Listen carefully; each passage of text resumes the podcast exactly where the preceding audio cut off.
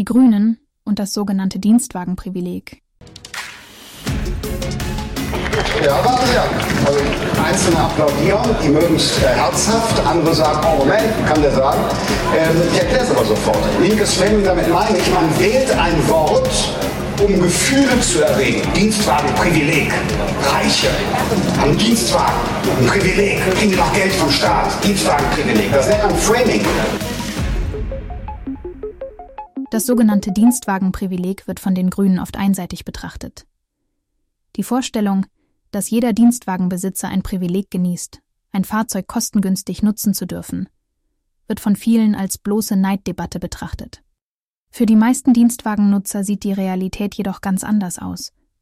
Sie können ihre Mobilitätsform nicht frei wählen und müssen ein Fahrzeug für ihre tägliche Arbeit auswählen. Oftmals passt genau dieses dienstlich genutzte Fahrzeug nicht zum Privatleben des Nutzers. Ein Umstand, den viele grüne Politiker einfach nicht sehen wollen. Stattdessen fokussieren sie sich darauf, dass jemand ein vergünstigtes Automobil nutzt und behaupten, dies sei schädlich für das Klima. Es wird Zeit, die ideologisch und von Neid getriebenen Ansichten der Grünen zu hinterfragen und zu stoppen. Viel wichtiger ist es, den Dienstwagennutzern die Möglichkeit zu geben, ein Fahrzeug oder eine Mobilitätsform wählen zu lassen, die zu ihrem Privatleben passt und dabei möglichst wenig Energie oder Kraftstoff verbraucht. Das bedeutet beispielsweise, dass Nutzer mit mehreren Kindern im Haushalt ein entsprechendes Fahrzeug wählen können und die Mehrkosten dafür erstattet bekommen sollten. Noch wichtiger ist jedoch, wenn sich jemand für ein energieeffizientes Fahrzeug entscheidet, sollte dies belohnt werden, während Nutzer von spritfressenden Fahrzeugen mehr zahlen und weniger Vorteile erhalten sollten. Das wäre wirklich grün. Diese Art der Nachhaltigkeit würde dazu beitragen, die Gesellschaft nicht zu spalten, sondern Lösungen zu finden, die die individuellen Bedürfnisse der Menschen berücksichtigen.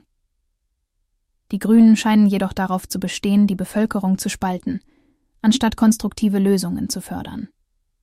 Es ist an der Zeit, einen ausgewogenen und realistischen Blick auf das Thema Dienstwagenprivileg zu werfen. Denn grün ist heute kein Synonym mehr für Umwelt, sondern beschreibt eher eine Bildungslücke mit den Worten grün hinter den Ohren.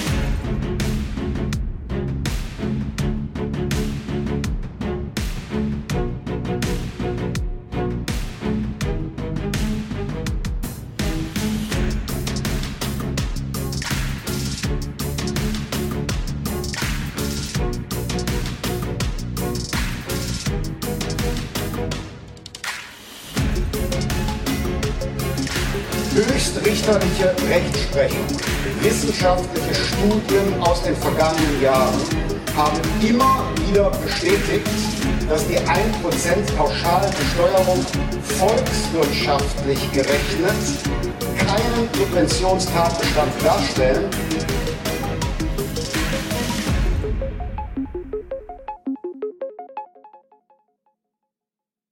Dies war eine Produktion der Radical Live Studios. Nicht vergessen, folgt uns auf Spotify oder Apple Podcasts.